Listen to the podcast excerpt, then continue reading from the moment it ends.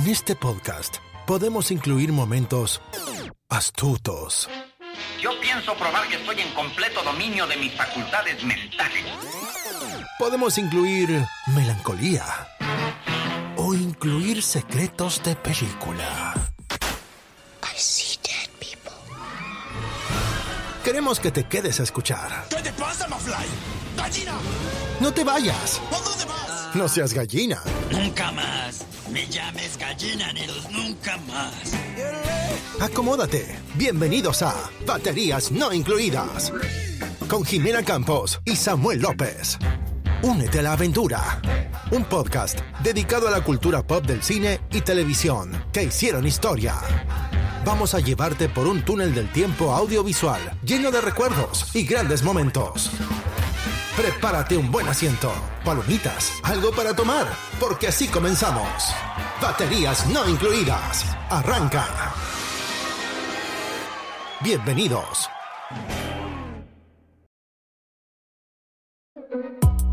¡Eh! Bienvenidos al episodio número 38 de Baterías No Incluidas. Mi nombre es Jime Campos y hoy, hoy como Harrison Ford en Star Wars. Hoy solo. Estoy solita porque Sammy pues lo pusimos a descansar al muchachón. Lo pusimos a la banca de bench warmer. Lo pusimos en time out. No se crean, Samuel está con una carga de trabajo laboral considerable que ha pues imposibilitado sus tiempos y movimientos para la realización de este podcast.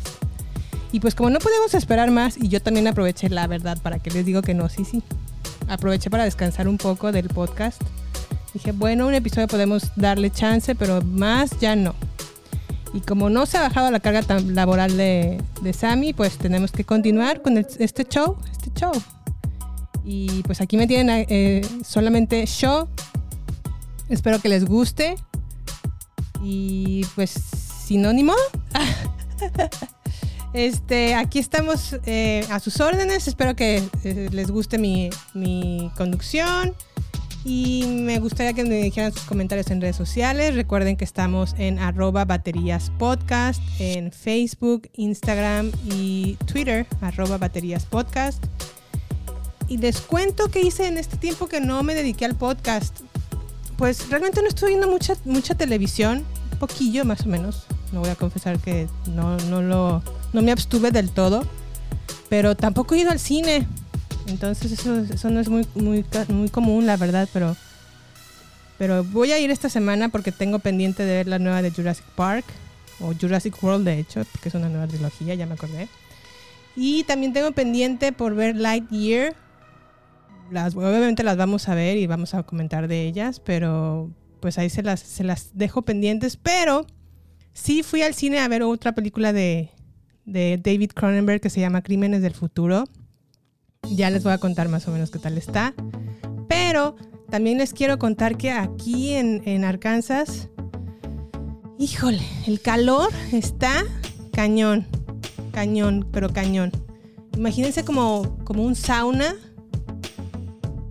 Ay, no, está exagerado ahora sí. Se, se siente como. Se supone que estamos como a 34 grados centígrados, pero con la humedad se siente como a 44 grados centígrados. Y. Ay, no, la verdad es que hace mucho que no sentía un, un calorón de esta magnitud. Mm, yo por lo general me voy a correr a- a- en la mañana, como a las 10 de la mañana. Y no lo aguanto ya el, el- el calor. ¿no? A veces me, me incomoda mucho respirar porque voy corriendo y pues con el- la humedad como que no se siente tan padre. Entonces lo que resistía corriendo, la distancia que resistía corriendo ya no la resisto igual, me canso más rápido, tengo la necesidad de tomar agua. Entonces la solución a mi problema es pues no correr. No, no, no se crean. Sí correr, pero irme más temprano porque... eh, pues porque se hace mucho, muchísimo calor. Pero espero que ya se baje la, la próxima semana. O al menos que no se baje porque si se, si, si se baja, pues está chido porque pues nos vamos a ir a correr a gusto. Pero si no, yo creo que me voy a la alberca. A ver qué, qué puedo qué puedo hacer, ¿verdad? No, no sé si sea muy buena idea ir a la alberca con estas temperaturas porque también sé que pues la exposición al sol es peligrosa, pero pero pues hay que ir a la alberca, también es verano, ¿no? Hay que aprovechar que, que está disponible, ¿no? Y también otra cosa que les quiero contar que hice en, las, en estas en estos días, iba a decir una semana, pero creo que fue un poquito más de una semana. Es que estoy como muy clavada, o bueno, me, me descubrí a mí misma estar muy clavada y a lo mejor me, da un poquito de pena decirlo porque no quiero como que me confundan con con que estoy como en, en, una onda muy, muy locochona, pero no sé si vieron ustedes las noticias. No son recientes, pero tampoco son tan lejanas. Sobre el gobierno de los Estados Unidos que declaró o declasificó, ya aceptó más bien, por medio de videos que ya pueden reconocer que sí han visto um, objetos voladores no identificados eh, en los cielos de Estados Unidos que no saben exactamente lo que es, pero que sí eh, sus comportamientos de estos objetos voladores como que no son normales, no corresponden con las leyes de la física y ya está como oficialmente aceptado que pues que sí, ¿no? O sea, que no lo pueden seguir ocultando más. Que, sí existen estos videos, que sí son reales y que sí ha tenido uh, pues algunos de sus pilotos interacción no, no, directa con ellos, pero pues obviamente sí han captado estos objetos voladores en los cielos de los Estados Unidos. Y me empecé como a clavar mucho en el tema de, este fenómeno. Mi pensamiento es que nunca he sido...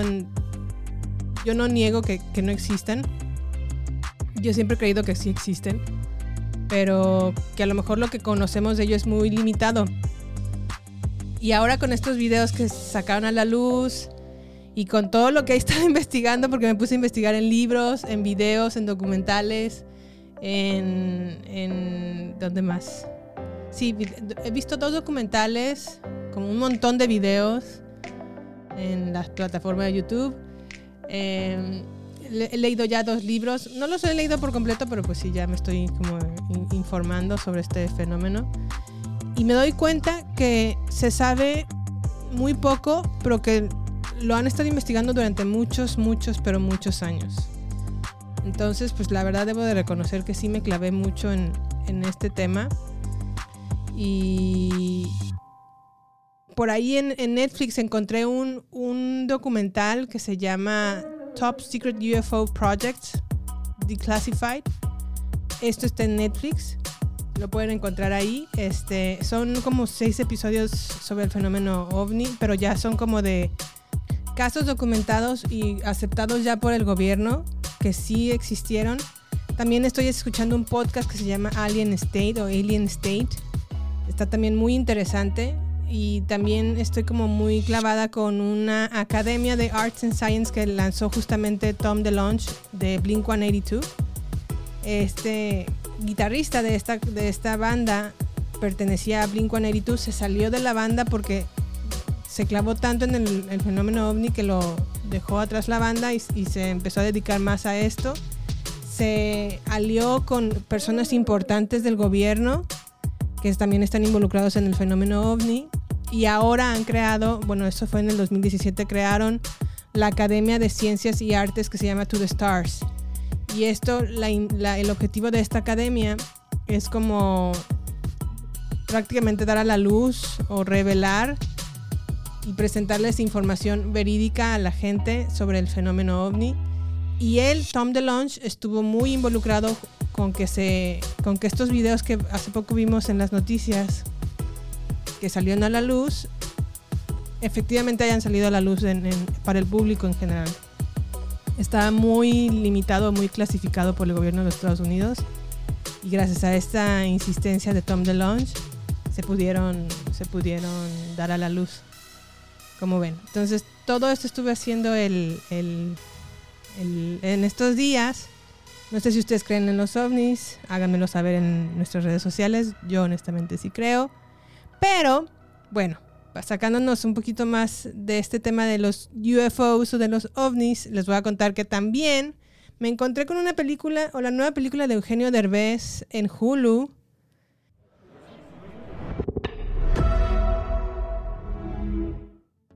Bueno, Ballet o The, Ballet con Eugenio Derbez es, trata más o menos así. Es una estrella de cine que contrata a un apartacoches o aparcacoches o un ballet para que este ballet parking se haga pasar por su amante y así puedan cubrir su relación con un hombre casado. En Latinoamérica la pueden encontrar esta película en Star Plus, en Estados Unidos la pueden encontrar en Hulu. Y si quieren escuchamos, bueno, si quieren, de hecho les voy a poner este audio trailer y regreso con ustedes, ¿va?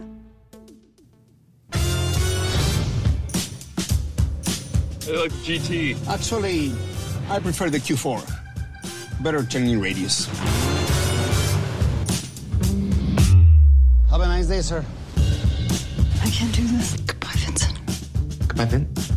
Olivia, please don't go out front. There's paparazzi. You're being reckless. Call me when you're divorced. Are you all right? People are looking. I never thought I would get hit by a parked car. No, no, no, no, no. Earhart opens in five days. I can't have this getting out there. What if we find the other guy in the photo and we pretend to be a couple? I'll do it. Olivia Allen is gonna go out with me? The famous actress? Yes. The beautiful one? Yes. With me? Correct. Did my sister put you up to this? You got me. Showtime. Get ready for Say something, I'm gonna laugh really hard. I don't understand.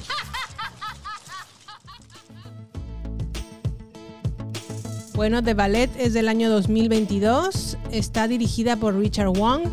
El guion es de Bob Fisher y Robert Greenberg. La música de Heitor Pereira. Fotografía de Mateo Londono y protagonizada por Eugenio Derbez, Samara Weaving, que la pueden reconocer por que en Netflix tiene una... Estoy haciendo memoria. En Netflix tiene una serie que se llama Hollywoodland o Hollywood. Junto con con Sheldon Cooper, se me olvidó este personaje, Jim Parsons. En, Netflix la pueden encontrar. También tiene una película Samara Weaving que se llama The Babysitter. Y también tiene. ¿Dónde más la he visto? Ah, sale, ¿saben en dónde? En otra de Hulu con Nicole Kidman. Que es como un. mm, como un retiro espiritual. En donde está Nicole Kidman, es como la gurú y van cierto número de personas a este retiro para obviamente aliviarse de sus problemas emocionales y Samara Weaving es una de ellas.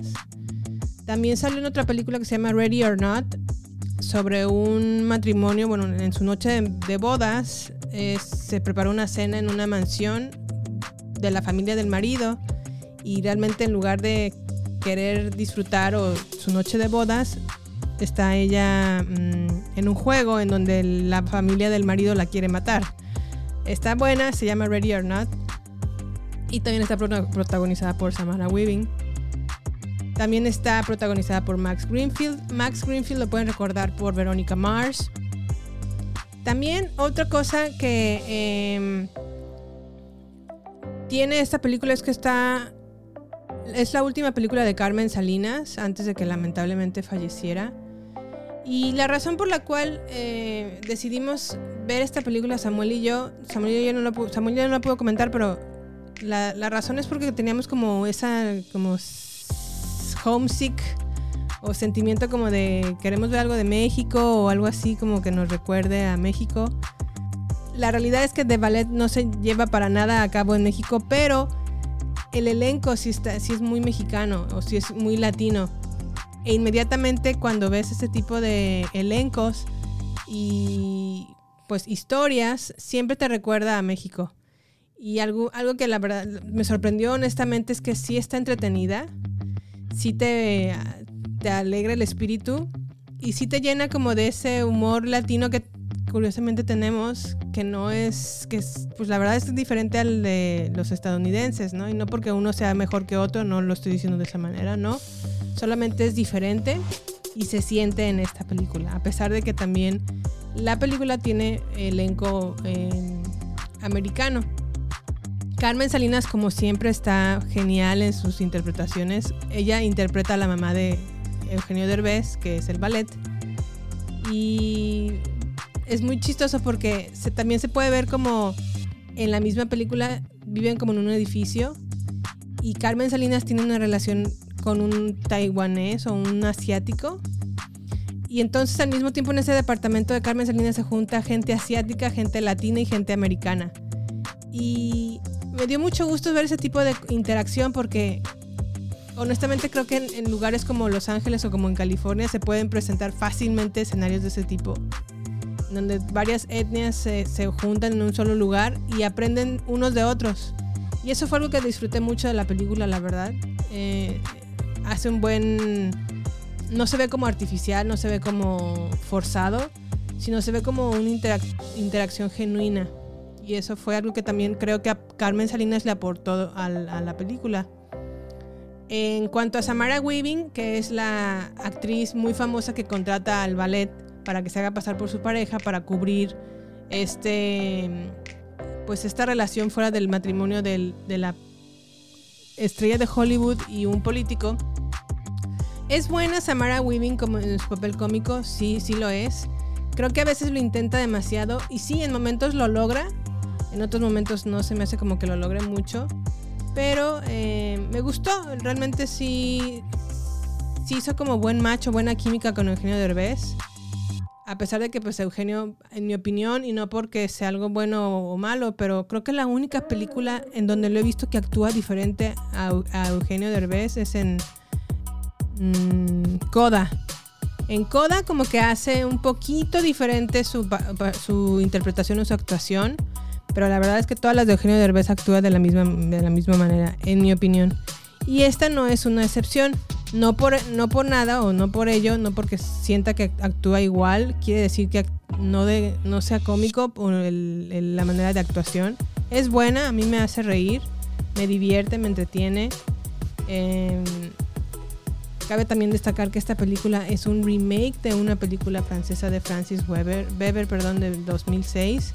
No he visto la versión francesa, así que no podría decir comparar una con otra. Pero algo que me da mucho gusto de Eugenio Derbez es que esta película fue hecha por el estudio Tripas. Y Tripas es un, una productora que está Eugenio Derbez en sociedad con. No recuerdo ahorita el nombre de la persona que está en sociedad con Eugenio Derbez. Y juntos están haciendo bastante contenido latino en Estados Unidos, como por ejemplo fue, lo fue la película de Instrucciones no incluidas o Instructions not included, que tuvo eh, elenco americano. También tiene la película de Overboard, que ahí salió con Eugenio Derbez con Anna Faris. Y también tiene en Apple TV la serie Acapulco. Acapulco no la he visto, honestamente no, no podría decirles más o menos de qué se trata, ni de qué va, ni si está buena o mala, pero lo que quiero puntualizar de este comentario es que el estudio de tripas de Eugenio Derbez, pues realmente sí está haciendo mucho contenido acá, ¿no? Y, y cada vez se ven como más, um, en mi opinión, mejores hechas las películas. Sí siguen siendo a lo mejor como que el diálogo o la, o la manera en la que se cuenta la historia un poco, poco palomera, pero es entretenida y cumple con ello y la verdad es que a nosotros sí nos entretuvo muchísimo, nos gustó. Y también, bueno, algo que yo descubrí en esta película es que hay una parte de Los Ángeles que se parece mucho a México. Yo honestamente nunca he ido a California, no sé cómo es, Los Ángeles mucho menos, pero como que no me imaginé que en esta ciudad pudiera haber algo muy parecido a México. Y eso como que me dio gusto, la verdad dije, no estamos muy alejados de, nuestras culturas o nuestra forma de, comer o nuestra forma de entretenernos. Y, eso me recordó también la verdad de México, entonces me, me entretuvo, me gustó, me hizo sentir bien, sentirme bien. Y bueno, estos son mis comentarios de esta película. Me, gustó, sí, me entretuvo también. La pueden encontrar en Hulu en Estados Unidos y en Latinoamérica la pueden encontrar en Star Plus. Espero que les guste tanto como a mí. A mí me gustaría recibir sus comentarios, a ver si les gustó, no les gustó, que, que me digan, ah, Jimena, no manches, está malísima. O no, la verdad sí está buena, Jimena. No sé, ahí los espero que me comenten algo. Y nuestras redes sociales, otra vez, va a arroba baterías podcast en, en Instagram, Twitter y Facebook. Y hablando de redes sociales, pues vámonos a redes sociales, ¿no? A ver, vamos a ver. No queremos que te pierdas nada. Por eso, te invitamos a sumarte a nuestras redes sociales, Twitter, Instagram y Facebook. Encuéntranos como Baterías Podcast. Cine, series y mucho más, solo con nosotros, con Jimena Campos y Samuel López. Agéndalo. Nos encontramos en redes sociales. Baterías Podcast. Pues bueno, Baterías Podcast, arroba Baterías Podcast en Instagram, Twitter y Facebook. Y ahora les voy a platicar de una película bien rara, bien pinta rara, por no decir una mala palabra que vi en, en el cine. Se llama Crímenes del Futuro de David Cronenberg. Y yo sé que David Cronenberg, a pesar de que no, no había visto realmente mucho de su, de su filmografía, solamente vi hace mucho tiempo Promesas del Este o Eastern Promises. Y vi también la de Una historia de violencia. Se me hicieron buenas. Las dos están protagonizadas por Vigo Mortensen. Me gustó. Dije, ah, está bien, David Cronenberg. Ah, también vi la de Cosmopolis con David Pattinson. David, eh, Robert Pattinson, perdón. Con The Batman. Robert Pattinson. Y me gustó. No se me hizo a lo mejor tan entretenida, pero dije, bueno, está bien, me gusta. Pero me enteré que iba a salir una nueva película en, de David Cronenberg y que la presentó en Cannes, en el Festival de Cannes en Francia, en este año. Dije, bueno, vamos a verla, me voy a entusiasmar, pero para verla me voy a preparar y voy a eh, explorar un poquito más de la filmografía del director, a ver qué tal me parece. Vi cuatro de sus películas, no, cinco. Vi La Mosca, esa me gustó. La Mosca la había visto hace más de 20 años, yo creo. Y sí, La Mosca sí me gusta, eso sí, sin problema. Aunque ah, no sé si. Ay, no sé. No sé si a lo mejor la manera en la que se cuentan las películas ahora es más rápido. Que cuando recién volví a ver La Mosca en esta revisitada que tuve con la filmografía de David Cronenberg, como que se me hizo un poco lenta y un poco aburridita. Como que los diálogos no son tan. no fluyen mucho. No sé si a lo mejor es mi ilusión o era mi estado de ánimo o, no sé. La Mosca en esta ocasión puedo reconocer que es una buena película, pero no se me hizo como tan buena como a lo mejor la recordaba. Después vi otra película de, David Cronenberg que se llama Videodrome. Esa también, esa sí me gustó, aunque también se me hizo un poco bizarra. Luego también vi otra que se llama The Crash, Crash de 1996. Híjole, esa, esa sí, a mí no me gustó nada, la verdad. No, no le encontré sentido a las actuaciones. Mm, entiendo, Crash se trata de unos, un grupo de personas que son como adictos a chocar. Como que les, les excita chocar en carros. Y no sé si son los diálogos o la falta de diálogos en esta película que como que no me entusiasmó mucho. Pero no sé, no sé, la verdad a mí no me gustó Crash en lo absoluto. O sea, sí, creo, según leí, si, si mi memoria no me falla, cuando presentaron Crash en el Festival de Cannes en 1996 o 97, dependiendo de cuándo se haya presentado, creo que Francis Ford Coppola estaba presidiendo el jurado de, ese festival y dijo, si se la dan a Crash, yo me retiro, o sea, no, no sé si me retiro de la sala y me paro y me voy, o me retiro de ser jurado porque no, no voy a aceptar que se la den la palma de oro a, esta película.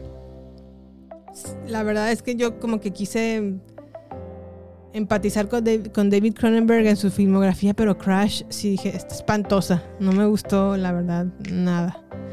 Y después vi una historia violenta, esa sí me gusta, me gusta Eastern Promises, me gusta también Cosmopolis y Map, Map to the Stars. No se me hacen malas películas, pero bueno, me topé con Crimen entre el futuro porque también adivinen que sale Kristen Stewart. Y yo soy muy fan de Kristen Stewart. Aunque la verdad hace películas un poquito malas, no tiene como muy buenas películas en su haber. Spencer es una que sí me gustó mucho, la verdad. Pero también tiene películas terribles y otras que son palomeras o gustos culposos, como el caso de la saga de Twilight, ¿no? Twilight a lo mejor es muy mala porque la verdad es que sí lo es, sí la son.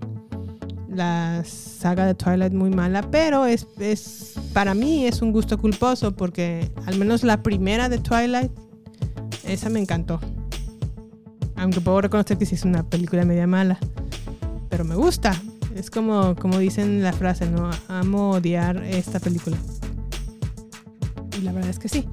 Anyway, el punto es que salió Kristen Stewart y dije, bueno, vamos a darle una oportunidad, a ver qué tal está. Ah, porque decían en las críticas que Kristen Stewart actuaba completamente diferente a lo que lo estábamos viendo. Dije, bueno, a ver, vamos a ver, a ver qué tal. Ya me preparé con la filmografía de este señor. Pues yo creo que me faltó prepararme porque, híjole, la verdad es que no, no, no, no, no, no. Pero antes de comentarles de qué va Crímenes del Futuro, ¿qué les parece si les pongo un audio trailer y regresamos a platicar esta película? I can feel you pulling things around in there. It's a brand new organ. Never before seen. We've all felt that the body was empty. Empty of meaning. And we've wanted to confirm that so that we could fill it with meaning. The world is a much more dangerous place now that pain has all but disappeared.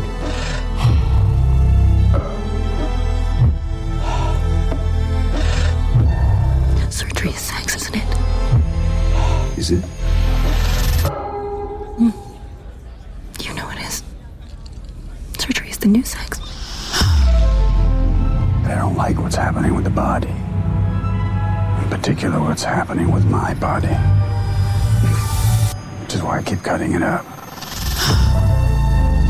What do you think they'd find inside it? Outer space.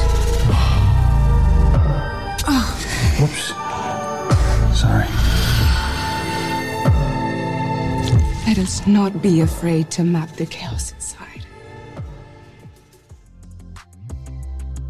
Bueno, ahí escucharon el audio trailer de Crímenes del Futuro. La película va más o menos así cuando la especie humana se adapta a un nuevo entorno artificial. El cuerpo humano es objeto de nuevas transformaciones y mutaciones. Con la ayuda de su compañera Caprice, que está interpretado por Lea Seydoux, Soul Tenser, que está interpretado por Viggo Mortensen, es un célebre artista performativo, que significa la metamorfosis de sus órganos en espectáculos de vanguardia. Tim Lin, que está interpretado por Kristen Stewart, es una investigadora de la Oficina de Registro Nacional de Órganos, quien sigue de cerca los pasos de Soul y sus prácticas. Es entonces cuando un grupo misterioso aparece y desean aprovechar la fama de Soul para revelar al mundo la próxima etapa de la evolución humana.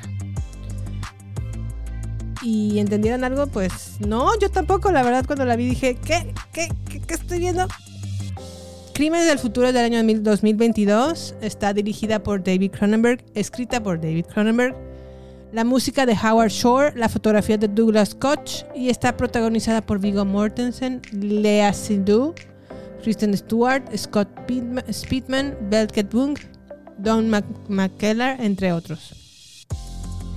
Y pues bueno, mm, ah, mm, ah, mm, ah, bueno, acuérdense que Soul, para empezar, acuérdense que ya aquí en este mundo, el, el ser humano ya es como diferente, o sea, ya no se come a lo mejor como lo comemos ahorita, como comemos ahorita bebidas y, comida orgánica. Aquí ya es otra evolución del ser humano.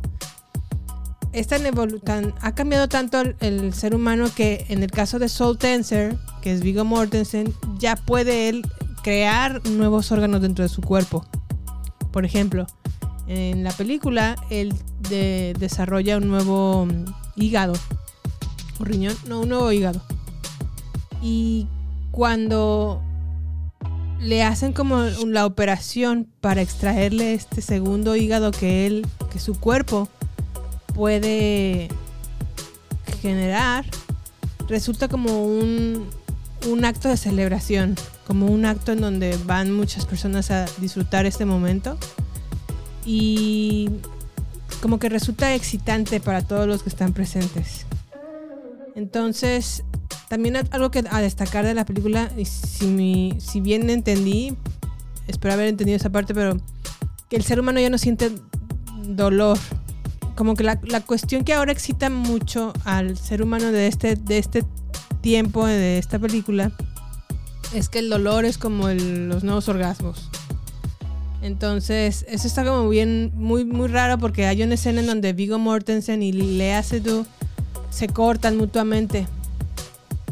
Y en lugar de a lo mejor hacer un acto sexual, se nota que se excitan mutuamente cortándose. Entonces está como a lo mejor un poco bizarra esta escena, pero entiendes como cómo a lo mejor el cuerpo humano ya es una transformación completa de lo que a lo mejor es actualmente, ¿no?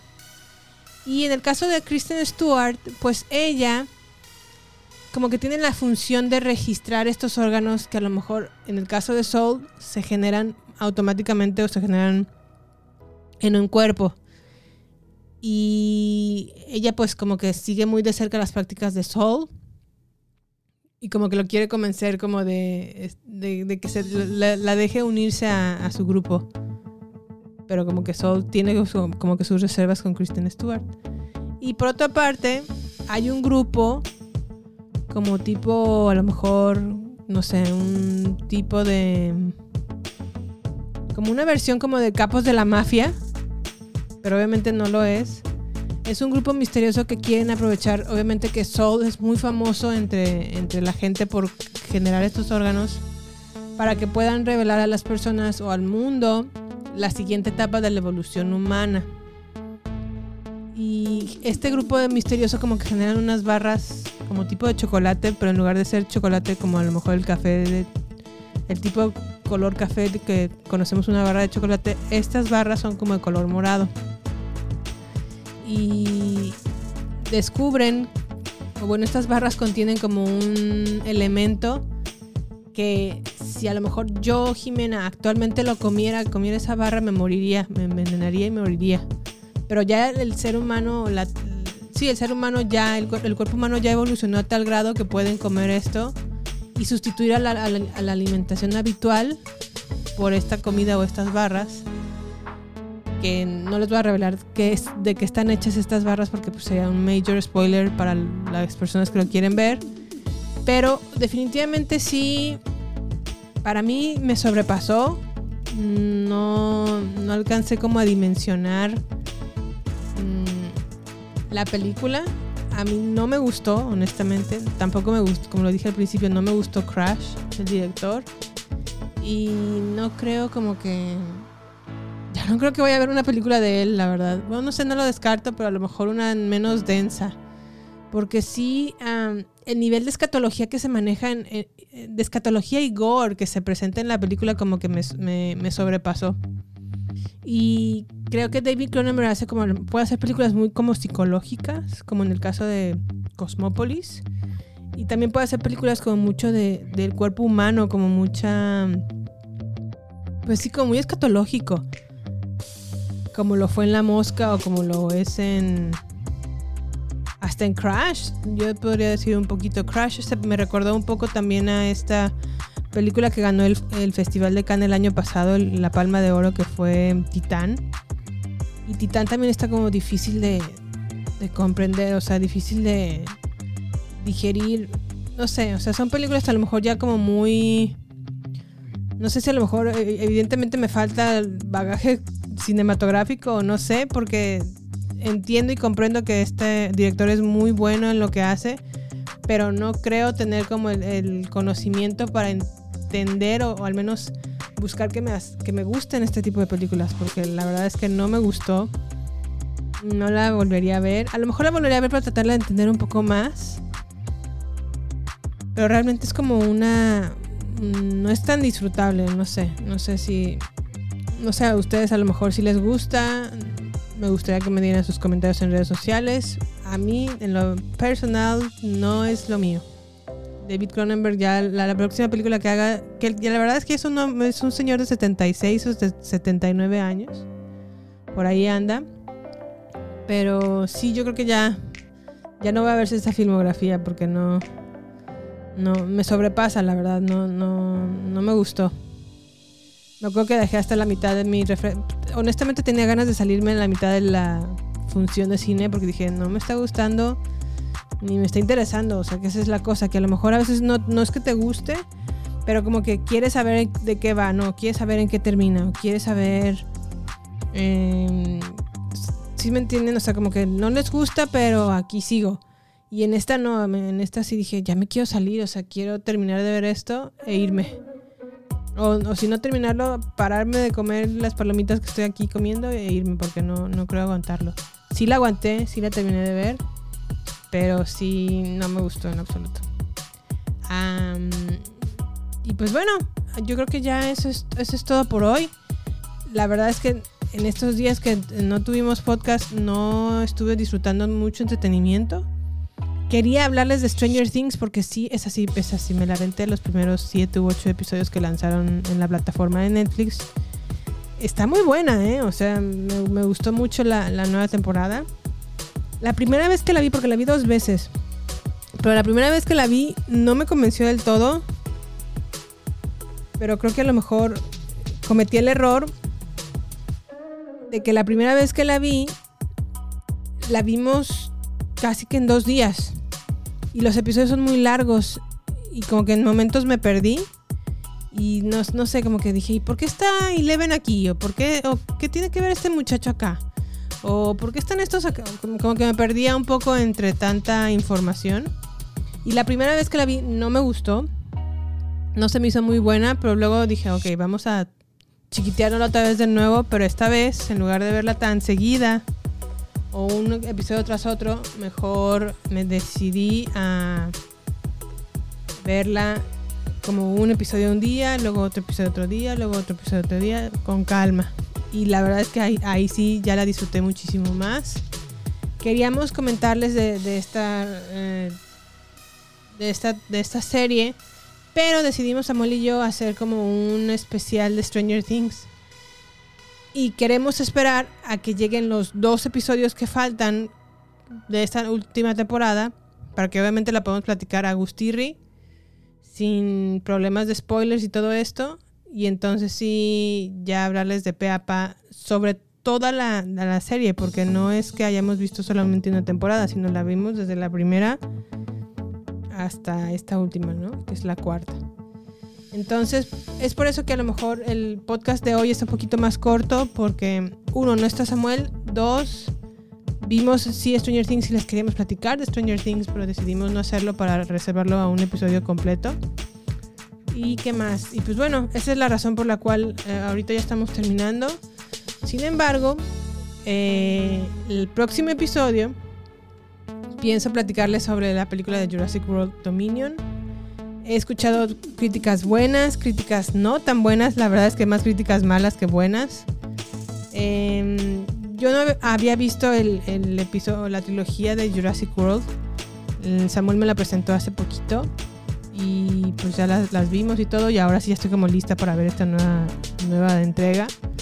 A ver qué me parece, les voy a comentar en el próximo episodio. Y eh, también les estamos preparando un especial de, de baterías no incluidas. Va a ser una nueva categoría o un nuevo tipo de episodios que vamos a estar lanzando. Y, vamos a obviamente a tocar algunos temas acorde con el tiempo del ca calendario. Por ejemplo, quiero hablarles de la película Call Me By Your Name porque estamos en el, en el mes del orgullo gay que es junio y se me hace a mí una muy buena película para, para tocarla en, en, este mes. Y porque la verdad es una buena película independientemente de que sea o no gay es excelente película llámame por tu nombre. Entonces no sé si a lo mejor lo vamos a hacer eso en el próximo episodio o lo vamos a reservar también para un episodio individual. Ya les estaremos informando. Pero eh, no quiero despedirme sin antes recordarles que se suscriban a este podcast, que nos califiquen y en la mejor de los escenarios nos dejen una reseña de la experiencia de su experiencia en este, escuchando este podcast desde la plataforma en donde nos escuchen. Si pueden ayudarnos a compartir el episodio con más personas que les guste de la cultura pop, del cine y de la televisión, compártanos por favor y también nos encantaría, esto ya se lo repetiría a lo largo de la, del programa, pero nos encantaría que nos siguieran y nos dejaran sus comentarios del episodio en Twitter, Instagram y Facebook en la cuenta arroba baterías podcast. en donde naturalmente nos encantará saber de ustedes y siempre les vamos a estar contestando por ahí, por ese medio. Pues yo me despido, les quiero mucho, gracias por escuchar este episodio y aquí nos vemos hasta la próxima, ¿va? Bye.